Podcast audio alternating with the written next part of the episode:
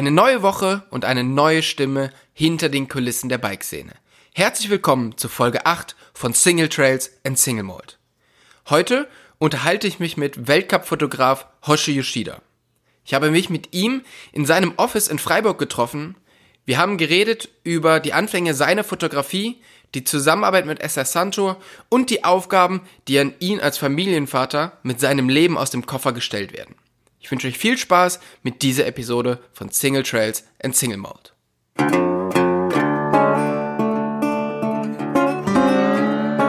Single Trails und Single Mode, euer Podcast für Lach- und Sachgeschichten rund um die Bikeszene mit Tobi und Jasper. Wir haben ja schon so ein bisschen drüber geredet, wie wir uns kennengelernt haben und dass wir uns tatsächlich das erste Mal in La Palma am Strand am ja, beziehungsweise in unserer, in unserer Wohnung dort kennengelernt haben, auf, als du dort ähm, ja, mit Moritz Mielatz und Roger Renderknecht fotografieren, fotografieren warst. Ja. Damals, ähm, genau, und da sind wir eigentlich so das erste Mal über den Weg gelaufen und seitdem kennen wir uns jetzt schon echt einige Jahre und haben so ein paar Sachen schon miteinander erlebt. Und ähm, ja, für mich ist es immer total interessant, so ein bisschen zu, ja, ein bisschen mehr von den Leuten zu erfahren, was man so beim Smalltalk einfach nicht, nicht mitkriegt. Daher würde mich interessieren, ähm, wo kommst du eigentlich her und wo bist du aufgewachsen und wie bist du aufgewachsen? Also geboren wurde ich in Japan, das ist schon lange her. ich sage jetzt auch nicht, wie alt ich bin. und äh, aufgewachsen bin ich in äh, Nordrhein-Westfalen, in Düsseldorf da wo auch viele Japaner leben. Äh, bin dort zur japanischen Schule gegangen und äh, zur deutschen Schule, also gleichzeitig, zu zwei Schulen. Und ähm, bin eigentlich nur so zufällig zum Mountainbiken gekommen. Ähm, die äh, Berge dort sind ja nicht ganz so hoch, also haben wir erstmal mit viel äh, Streetfahren angefangen. Okay. Und dann, wie lange warst du ungefähr dort? Hast du dann da auch angefangen zu studieren, oder? Ja, zum Studium bin ich äh, noch weiter ins Flachland gezogen, nämlich äh, nach äh, Münster. Ähm, da gibt's noch nicht mal Hügel. Aber das ist eine schöne Studentenstadt. Äh, ich habe äh, Design studiert ähm, und äh, habe dann noch äh, mein Diplom 2 in Wuppertal gemacht für Industriedesign. Und dann bin ich äh, letztendlich dann äh, in den Schwarzwald gezogen. Und was ist jetzt dein, dein aktueller Beruf oder deine Berufsbezeichnung, wenn es sowas, wenn sowas gibt? Ja, das ist wirklich eine schwierige Frage. Ähm, das fragen mich meine Kinder auch immer, wenn die, zu, äh, wenn die dann gefragt werden, was macht denn dein Papa? Äh, dann sagen die immer nur, äh, ich jette um die Welt. also wie gesagt, gelernt habe ich Industriedesign, ähm, bin aber dann zufällig in die Fotografie gerutscht während meines Studiums und äh, lange Zeit sah es so aus, als würde ich halt eine äh, Laufbahn als Fotograf einschlagen. Ähm, ich habe aber dann auch während des Studiums äh, eine Agentur gegründet, äh, äh, die YX heißt. Äh, und mit dieser Agentur habe ich damals eigentlich alles angeboten, von Design über Fotografie, über die Kommunikation ähm, das, was man heutzutage so Full-Service-Agentur nennt, ist das, was wir an Service angeboten haben. Und ähm, ja, mittlerweile haben wir ein paar Leute hinzubekommen und wir sind jetzt ein Team von äh, über zehn Leuten und äh, bedienen damit halt äh, äh, einige ähm, Marken aus der Bike-Industrie. Hat sich einiges getan seit dem Streetfahren in, in Düsseldorf? Das auf jeden Fall, ja. Ähm, wie bist du eigentlich zur Fotografie gekommen? Ja, das war damals ähm, während des Studiums, als ich äh, einen Ferienjob äh, bei der Firma Nikolai gemacht habe. Äh, ich habe damals eigentlich äh, fürs äh, äh Industriedesign-Studium halt äh, 3D-Cut-Zeichnen gelernt und habe da konstruiert und äh, habe in der Produktion geschweißt ähm, war so in einer ganz anderen Sparte unterwegs, aber dann stand irgendwann äh, die Eurobike bevor und äh, Kalle Nikolai meinte so, äh, äh, ob ich schon mal eine Kamera in der Hand gehabt habe und ob ich mal eben ein paar äh, Snapshots machen könnte für den Katalog. Und äh, ja, so fing es an. Dann habe ich äh, mir die erste Digitalkamera der Welt, glaube ich, geschnappt, die genau ein Megapixel geschossen hat und habe damit äh, Fotos gemacht. Hast quasi bei, äh, bei Nikolai auch Full Service angeboten, also quasi von Schweißen über Fotos. Ja, also der äh, Praktikant bei Nikolai ist ja generell ein, ein Full-Service-Dienstleister. Also Full-Service halt wirklich Full-Service. Also ja. vom äh, Kaffee kochen, Messestand aufbauen äh, bis äh, 3D-Cut-Zeichnung machen. Ja. Oder Aluschweißen. ja, aber so, so lernt man halt, glaube ich, echt viel bei denen, ne? Das stimmt, ja. Ähm, wenn du so viel, wenn du so viel anbietest oder, oder so viele Sachen machst, was würdest du sagen, ist so dein, dein größtes Talent? Also es muss jetzt gar nicht mal so beruflich sein, sondern generell, was würdest du sagen, ist so dein, dein größtes Talent im, im Leben, was dich halt weiterbringt? Also was mich äh, bisher am weitesten gebracht hat, äh, ich würde jetzt nicht sagen, dass es ein Talent ist, aber ich habe viel Glück gehabt einfach, äh, dass ich ähm, zur richtigen Zeit äh, die richtigen Leute getroffen habe. Und äh, vermutlich äh, habe ich denen auch zur richtigen Zeit das richtige Zeit äh, wahrscheinlich, aber jedenfalls die ganzen Kunden, die ich jetzt habe, äh, die sind über die Sachen gestolpert, die ich zum Beispiel bei Nikolai gemacht habe, äh, Kataloge, Fotos und so weiter. Und dann haben die sich äh, für meine Arbeit interessiert. Und dann äh, kam äh, das eine zum anderen dann immer. Das ist interessant. Paul Ripke sagt auch immer, er ist gar nicht so ein guter Fotograf, er hat halt einfach unglaublich viel Glück. Und das ist, und so ein bisschen wie er, scheint es bei dir auch zu sein, du hast halt, dir hat jemand was angeboten oder der hat, hat gefragt, ob du das machen kannst. Und du hast einfach gesagt, ja, und dann bringe ich mir das halt dann schon dabei, wenn ich, oder wenn ich den Job habe, dann lerne ich das halt. Das ist halt echt eine, echt eine coole Herangehensweise. Weil ich glaube, viele Leute haben halt echt so, eher das Problem, dass sie halt immer denken, ja, kann ich das jetzt oder, oder will ich das? Und wenn man sich halt was traut, so wie, so wie du oder Paul oder sonst, sonstige Leute, dann kommst du halt auch echt, dann kommst du halt weiter oder dann, dann kommen halt auf einmal Jobs dazu, die du vielleicht, wo du nie drüber nachgedacht hast, dass du die halt machen kannst. Genau, ja, das ist ein ständiger Lernprozess auch. Ja. Wenn man so, also früher gab es ja dieses, dieses Random-Heft, äh, was der Dennis Stratmann gemacht hat. Und da waren halt, es war halt einfach ein, ein großes Bilderbuch von, von Bike-Fotos. Und du hattest eigentlich immer so diesen, ähm, ja, diesen Analog-Teil da drin. Also hast halt alle deine Analogbilder dort reingebracht. Was ist so die Faszination für dich an der Analogfotografie? Und machst du das immer noch viel? Ja, ja, ich mache das immer noch viel. Ähm, ich glaube, äh, prozentual mache ich jetzt äh, mittlerweile mehr als früher. Ähm, klar, also früher äh, muss ich halt äh, bei jedem Event liefern. Deswegen ähm, logisch, dass ich halt äh, digital mit der DSL fotografiert habe, weil es einfach schneller geht.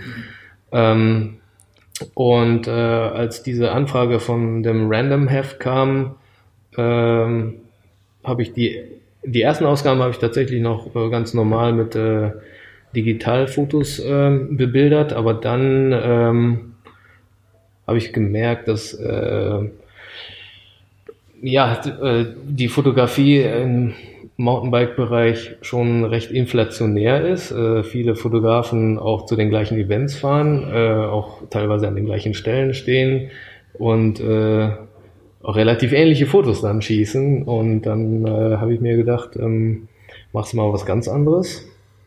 Ähm, analog habe ich ja schon immer fotografiert, also ähm, immer her, immer nebenher. Äh, das waren eben Szenen, die, die man normalerweise nicht veröffentlichen würde, die also für mich auch nicht die große Relevanz hatten, ähm, aber äh, mit einem etwas längeren Zeithorizont, wenn man äh, sich jetzt zum Beispiel Bilder von vor zehn Jahren anguckt, äh, bekommen die Bilder eine ganz andere Relevanz. Und äh, ich fand das eben interessant äh, bei der Analogfotografie, die ich ja geschossen habe und logischerweise nicht gesehen habe, was ich geschossen habe. ist ja klar, also man hat ja kein Display.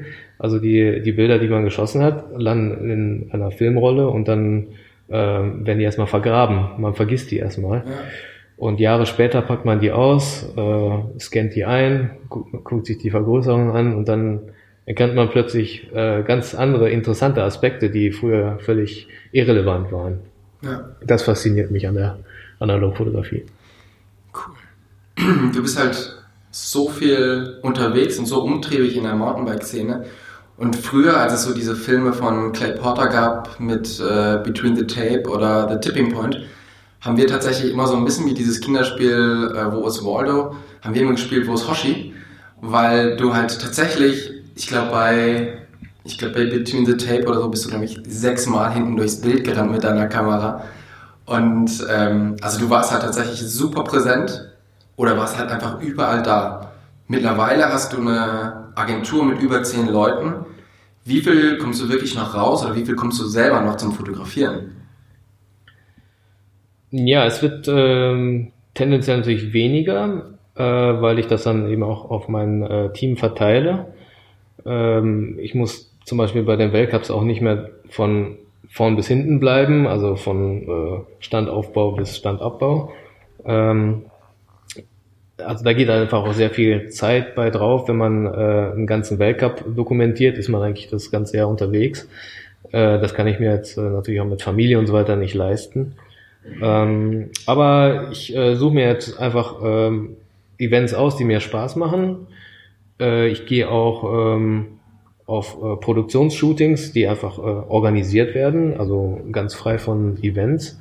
Ähm, so ähnlich wie du, äh, Tobi, dass du äh, eine Reise planst, äh, dir eine Crew zusammenstellst äh, von Fahrern und von Filmern, Fotografen und dann einfach irgendwo hin äh, fahren und äh, dann etwas produzieren. Also sowas mache ich jetzt auch gerne. Ja. Ähm, wie schaffst du es mit zehn Mitarbeitern, zwei Kindern, einer Frau und dann noch die Verantwortung? Drei Kinder. Ja. Drei Kinder. Ähm, dann noch halt die Verantwortung für viele sehr große Marken, wo du halt das, das ganze Marketing machst. Ähm, wie schaffst du das alles zu handeln, wenn du halt irgendwie trotzdem noch um die Welt fliegst und halt auch viel, viele Zeit nicht da bist? Ja, also dank der Online-Kommunikation äh, kann man äh, eine Firma auch äh, sozusagen remote äh, führen. Natürlich äh, muss man hin und wieder präsent sein, das ist klar. Äh, das Einzige, was nicht remote funktioniert, ist die Familie. Also da zählt nur Präsenz. Also das ist schon ein Spagat immer natürlich. Ähm, deswegen ähm, sind meine Reisen auch nicht mehr so ausgiebig wie früher, wo ich einfach auch viele Reisen einfach äh, ähm, verbunden habe, wo ich dann einfach nonstop von einem, einer Produktion in die nächste, von einem Weltcup zum nächsten gehoppt bin und gar nicht nach Hause gefahren bin.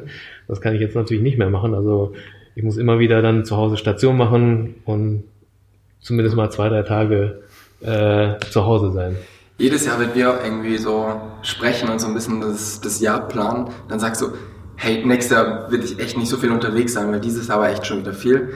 Und trotzdem schaffst du es halt irgendwie im, im Juni oder Juli schon deinen Senatorstatus im Vielfliegen äh, zu sichern.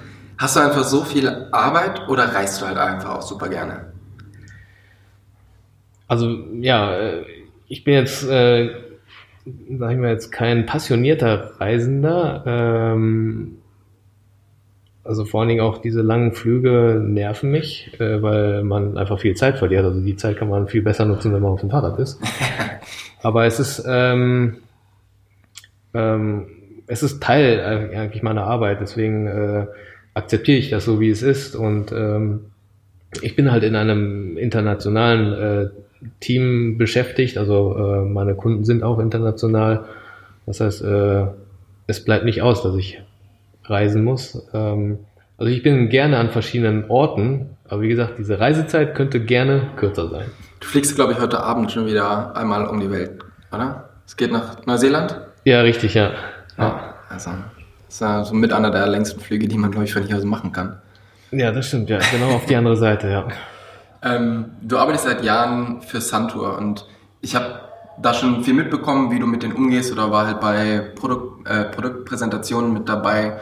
Und neben diesem ganzen Business hast du aber auch ein sehr zwischenmenschlich gutes Verhältnis oder ein sehr persönliches Verhältnis zu den Chefs dort. Ähm, also wie kommt das und ähm, wie, wie ist das so? Ja, man wächst da ja so rein. Äh, ich habe da, glaube ich, äh, 2004 das erste Mal einen Fuß in die Tür gesetzt äh, in Taiwan im Werk. Äh, damals war ich noch äh, als Repräsentant von der Firma Nikolai dort für eine Patentverhandlung. Also ich war eigentlich auf der anderen Seite. Aber die haben sich, glaube ich, gewundert, dass ein Japaner für eine deutsche Firma arbeitet, äh, die beiden Sprachen spricht und dann äh, auch noch Französisch und Englisch. Und also, äh, also sprachlich äh, in Europa ganz gut, ganz gut aufgestellt ist. genau, ja. Äh, und ja, so fing das eigentlich an. Und ähm, es hat natürlich Vorteile, wenn man äh, Japaner ist in dieser Firma, äh, weil eben das ganze Management äh, japanisch ist. Und ähm, ja, es macht einen Unterschied, wenn man die gleiche Muttersprache spricht. Äh, da kommt man dann, äh, dann hat man schon einen anderen Zugang. Ja. Die kulturellen Unterschiede zwischen Deutschland und Japan sind ja doch auch relativ groß. Hast du sehr viel japanische Einflüsse mitbekommen? Ähm, und was ist so der also hilft es dir oft, dass du diese japanischen ähm, Einflüsse hast? Ja, also äh, das Seltsame ist ja, bei, äh, in mir schlummern ja zwei Persönlichkeiten sozusagen. Also einmal die japanische und einmal die europäische, würde ich mal sagen. Die europäisch geprägte. Und äh, ich habe beides inne, aber ähm, der Vorteil ist, dass man sozusagen aus sich heraustreten kann und sich selber von außen betrachten kann. Das heißt, wenn ich manchmal zu deutsch bin oder manchmal zu japanisch bin, kann ich äh, sozusagen einen Schritt raus machen und mich selber angucken und sagen, äh, hey, das war jetzt aber ganz schön japanisch oder hey, das war jetzt aber ganz schön deutsch. Was heißt das für dich? Also was, was ist ganz schön japanisch oder was ist ganz schön deutsch? Also wo sind da die Unterschiede? Ja, das ist einmal in einer äh, Konversation. Äh, Deutsche sind halt sehr direkt, die können auch mal gleich äh, mit der äh, Tür ins Haus fallen. Äh, und wenn ich das dann zum Beispiel äh, bei SS Santor in einem Produktmeeting mache, dann ertappe ich mich auch dabei, dass ich halt sehr deutsch bin manchmal. Oder wenn ich dann äh, umgekehrt ähm, mich sehr ähm, zurückhaltend äh, über Kritik äußere, äh, und äh, zu sehr dann auf äh, ähm, Harmonie achte, dann äh, bin ich nicht direkt genug, dann denke ich auch manchmal, okay, das war jetzt sehr diplomatisch japanisch. Es ist manchmal schwierig für dein Team hier herauszufinden, ähm, ob das jetzt, also wie stark die Kritik ist, weil eben die, deine japanische Seite da zum Vorschein kommt und du das halt eher so versuchst schön zu verpacken. Hm. Ist es so, dass sie ja, also hier im Team bin ich dann äh, schon ganz normal äh, Deutsch. Deutsch. ich kann mich an so ähm, ein Event in Kalifornien erinnern, das Sea Otter Classic, da waren wir, waren wir alle zum Essen bei MTV News eingeladen und ähm, ich hatte mir ein sehr schönes Steak gekauft und du hast gegrillt und mir dieses Steak sehr, sehr trocken gebraten. Und dann habe ich danach mit, äh, mit deinen Leuten hier im Büro gesprochen und die haben gesagt, ähm, ja, also wenn der Hoshi bei uns ähm, in die Küche geht, dann versuchen wir den da schon relativ schnell wieder zu entfernen, weil er nicht so gut kochen kann. Ähm, aber bist du eher so der Genießertyp oder bist du eher so der, ja, ich esse halt jetzt, weil ich, ich muss ja irgendwas essen? Also ich, ich, esse, äh, ich esse schon sehr gerne, auch gut. Ähm, mag gutes Essen und ich suche mir wirklich auch selektiv aus, was ich esse. Aber das Einzige, was ich nicht kann, ist wirklich kochen. und äh, deswegen hier im Büro ähm, sind es zum Glück alles passionierte Kocher. Und äh, hier wird auch sehr gesund äh, gekocht, aber ich bin dann eher so für den Abwaschstand zuständig. Okay. ähm, ja, du fotografierst, wie du schon gesagt hast, seit Jahren irgendwie den, den Weltcup und wer das schon mal erlebt hat, der weiß, das ist halt ungefähr einer der härtesten Jobs, die du im, im Fotobereich machen kannst, weil es ist das Wetter, es ist nass, es ist äh, matschig oder staubig oder mega heiß und du musst dich halt super schnell bewegen. Aber was genau macht den Reiz für dich vom, vom Weltcup-Fotografieren aus?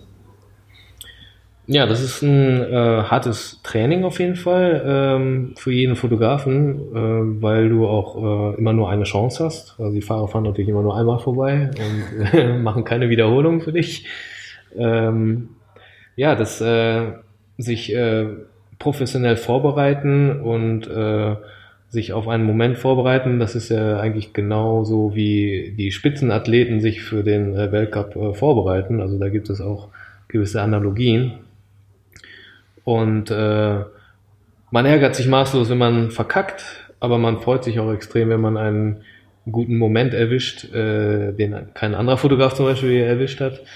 Äh, und äh, ja, das ist etwas, was ich dann eben meinen Fotografen hier in der Ausbildung auch immer mitgebe, ähm, sich gut vorzubereiten bei den Weltcups. Und äh, wenn man diese Weltcup-Schule einmal hinter sich hat, dann fallen einem die anderen Shootings dann etwas leichter. Dann. Aber wie schaut so eine Vorbereitung auf so, also sagen wir, du kommst halt zum, zum Downhill-Rennen zu einer Strecke, wo du noch nie warst. Wie, wie schaut da so die Woche für dich aus oder wie bereitest du dich darauf vor? Ja, das beginnt ja schon äh, mit dem äh, Trackwalk, also mit dem Strecke ablaufen. Das macht man auch äh, meistens mit den Athleten zusammen. Ähm, und die Athleten, die können dir auch äh, die Linien schon sagen, die die fahren. Äh, auch, die Strecken sind ja logischerweise abgesperrt. Äh, mittlerweile auch. Du bist da sehr, sehr viel in Kontakt mit den Fahrern schon beim Trackwalk? Richtig, genau, ja. Weil die können dir auch sagen, äh, wo die langfahren. Die Strecken sind ja äh, abgesperrt. Du kannst ja nicht auf die Strecke äh, laufen, sondern äh, ja. du bist äh, in bestimmte Zonen äh, hinter den äh, Tapes sozusagen. Sprechen die mit dir und sagen hier, ähm, da wird es ein cooles Bild geben? Also ist denen das wichtig, dass die quasi schon den guten Fotografen sagen, wo sie gute Bilder machen können, damit sie am Ende gute Coverage haben? Nein, nein, nein. Also man, man spricht nicht über die Bilder, sondern okay. die, die sprechen nur über die schnellste Linie. Die okay. wollen ja nur schnell sein. Denen ist es auch im Grunde egal, ob da jetzt Bilder entstehen oder. Sie Ziemlich halt egal, ja. Ziemlich egal, okay. ja. Sie wollen ja gewinnen. Sie wollen ja nur schnell sein. Ja. Schneller als die anderen. Okay. Und äh, es gibt auch Leute, die die Linie noch nicht verraten. Oder die Linien können sich auch natürlich während des Rennens verändern. Auch äh, wetterbedingt können sich Linien verändern. Aber man weiß schon ungefähr, wie die fahren. Und äh, als Fotograf überlegt man sich auch, welchen Style man fotografieren will, in welcher Körperhaltung oder welchen Sprung man fotografieren will oder welche Kurve. Und da überlegt man sich halt schon äh, beim Streckenab Strecke ablaufen, äh, welche Location sich eignen würde. Da muss man natürlich auch gucken, wie das Wetter ist. Ähm, Im Wald kann es ganz schön dunkel werden, musst du Blitze aufstellen, dann musst du auch genau wissen, wo du die aufstellen darfst, äh, denn ein Blitz kann auch ein äh, Risiko sein für die äh, Fahrer.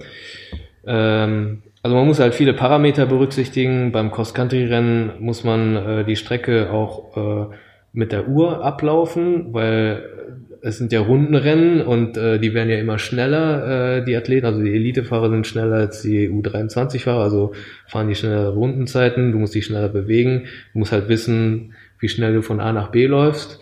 Und dann musst du noch den Faktor einberechnen, wie viele Zuschauer dann an dem Tag äh, unterwegs sind und deine Wege blockieren. Also ja.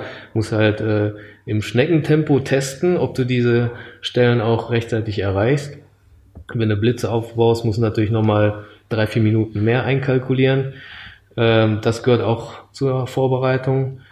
Ähm, dann gehört auch zur Vorbereitung, wenn du an einer Location es schaffst, äh, mit mehreren Kameras mehrere Shots zu machen, da muss er natürlich vorher auch schon mal die Brennweiten ausprobieren mhm. und die Kameras auch schon mit den richtigen Objektiven ausstatten.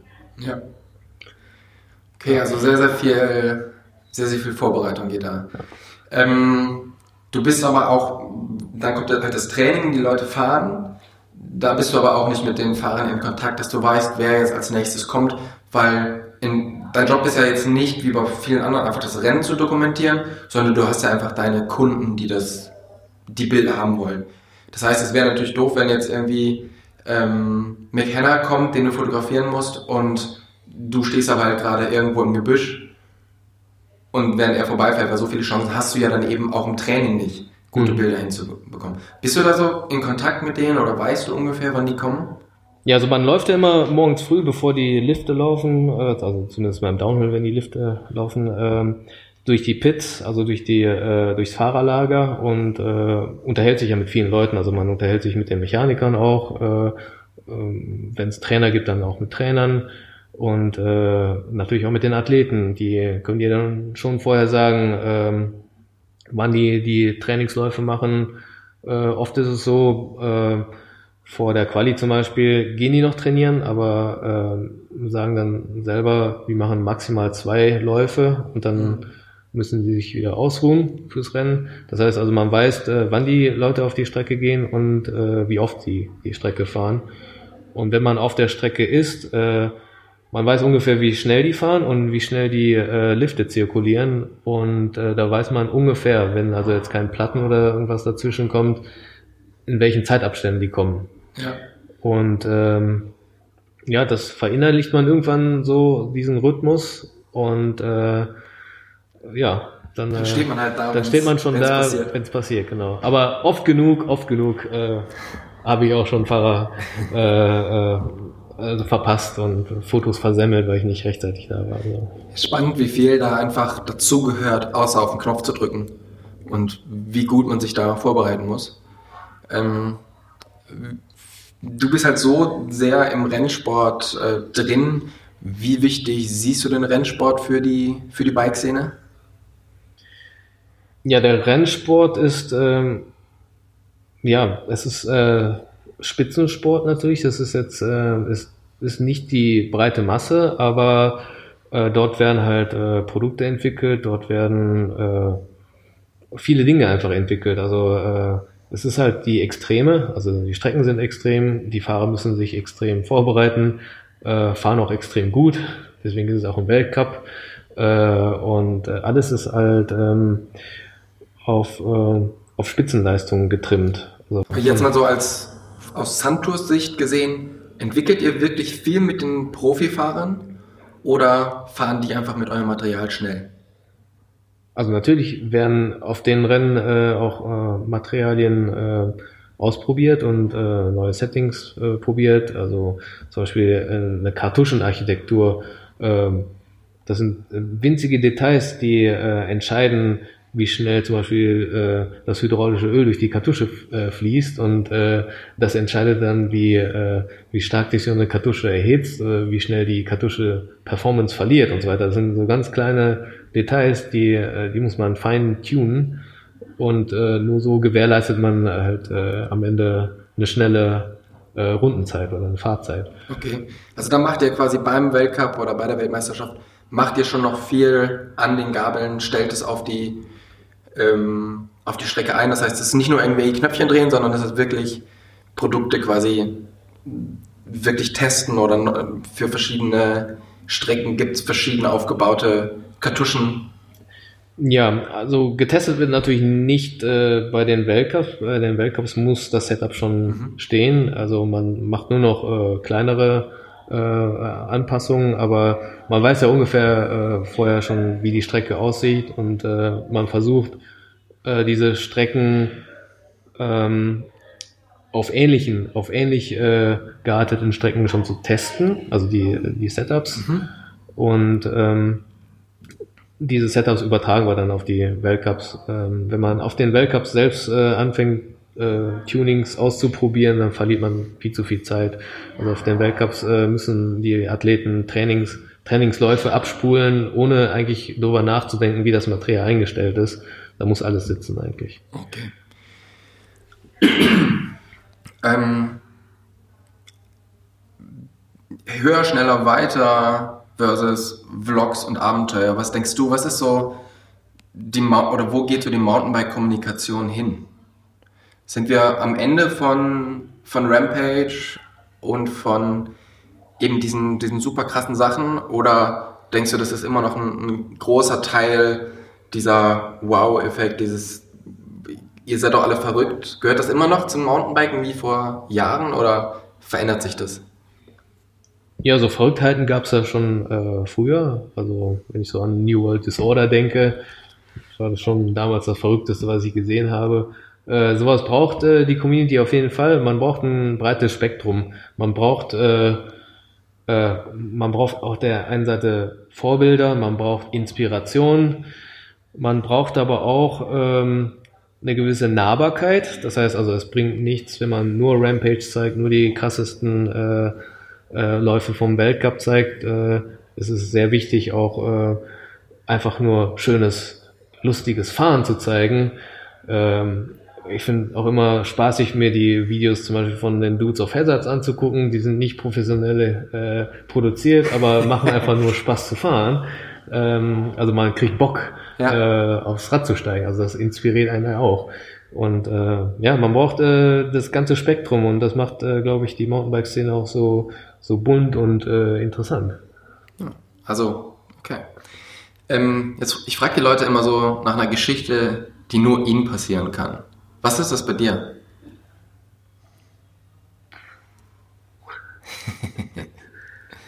Gute Frage.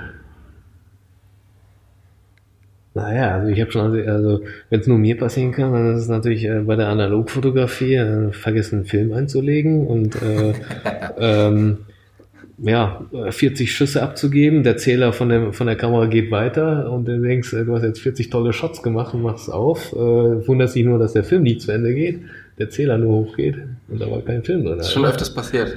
Zum Glück nur einmal, aber sowas passiert einem auch, glaube ich, nur einmal, weil man ärgert sich so schwarz. ähm, du bist eben so viel unterwegs, hast schon so viel gesehen und reist durch die Welt. Was steht noch oben auf deiner Liste an Ländern, die du unbedingt noch bereisen möchtest? Also ich reise zwar viel, aber es, es, gibt noch ganz schön viele große weiße Flecken auf meiner Landkarte. Also zum Beispiel äh, war ich noch nie in Südamerika. Okay. Kaum zu fassen, ne? Ja. Ich war auch noch nie zum Beispiel in Indien.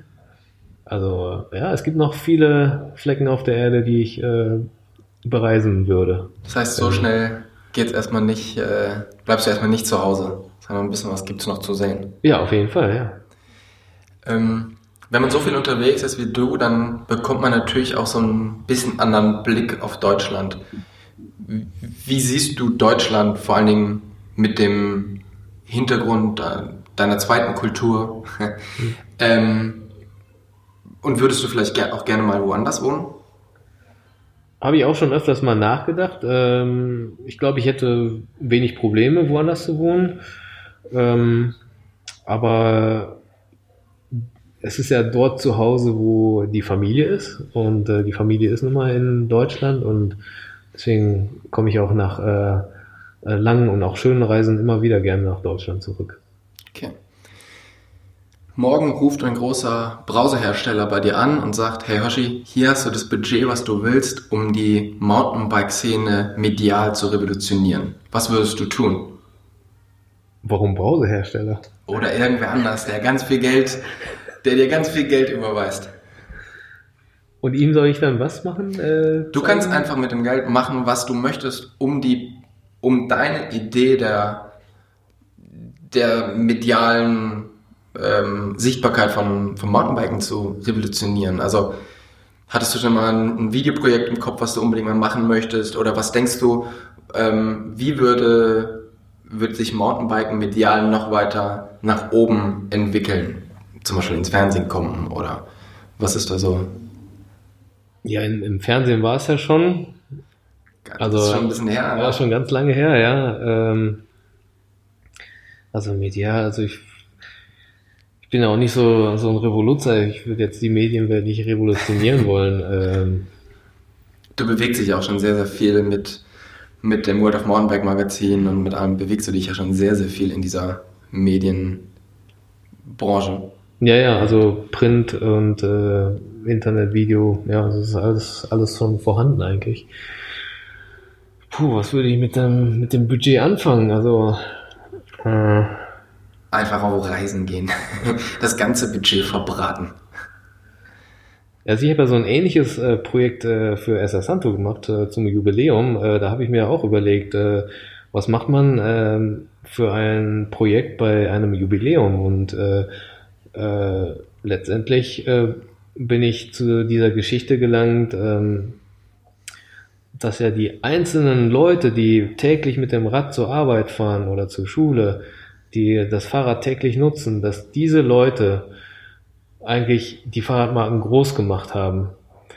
Und äh, die Mountainbike-Marken leben ja auch von den Leuten, die ihre Home Trails fahren und äh, ihre kleinen Sprünge selber bauen und äh, Spaß daran haben, äh, mit Kumpels nachmittags äh, rumzufahren.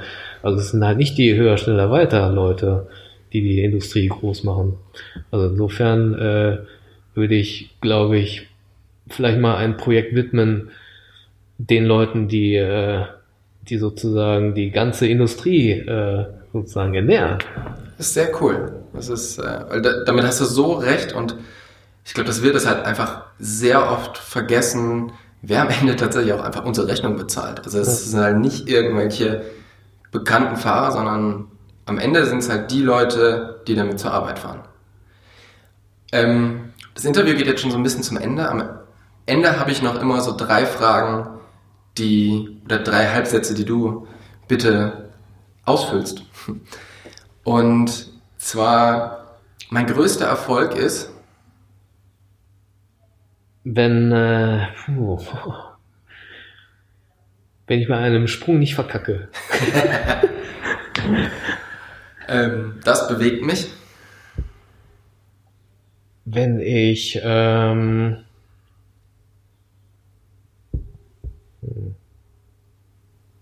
Boah, das ist schwierig. das bewegt mich. Also es muss auch nicht unbedingt was mit Mountainbiken zu tun haben. Also generell, was bewegt dich als Person oder was, wofür interessierst du dich und was, ähm, ja, was, was motiviert dich? Also gutes Essen zum Beispiel. Ja. Okay. Und das letzte ist der beste Trail, den ich je erlebt habe. Auch das kann, muss nicht unbedingt der Trail sein, sondern es kann auch einfach das Erlebnis drumherum sein. Hm. Also ich glaube, das war schon so äh, in Squamish in äh, British Columbia. Da sind wir versackt, äh, bevor wir nach Whistler fahren konnten. Äh, und äh, da bin ich am liebsten gleich geblieben. ja, das waren richtig schöne Trails da. Ja. ja. Super cool. Hey, vielen, vielen Dank für, für die Zeit und ähm, ja, mich hat total gefreut, auch mal so ein bisschen mehr von dir zu erfahren, wie nur diese, diese Eurobikes, ähm, diese Eurobike-Talks, wo man ja dann, dann doch immer sehr flach daher redet. Von daher freut es mich, dass du dir die Zeit genommen hast ähm, vielen Dank und ich wünsche einen guten Flug nach Australien. Dankeschön. Bis dann.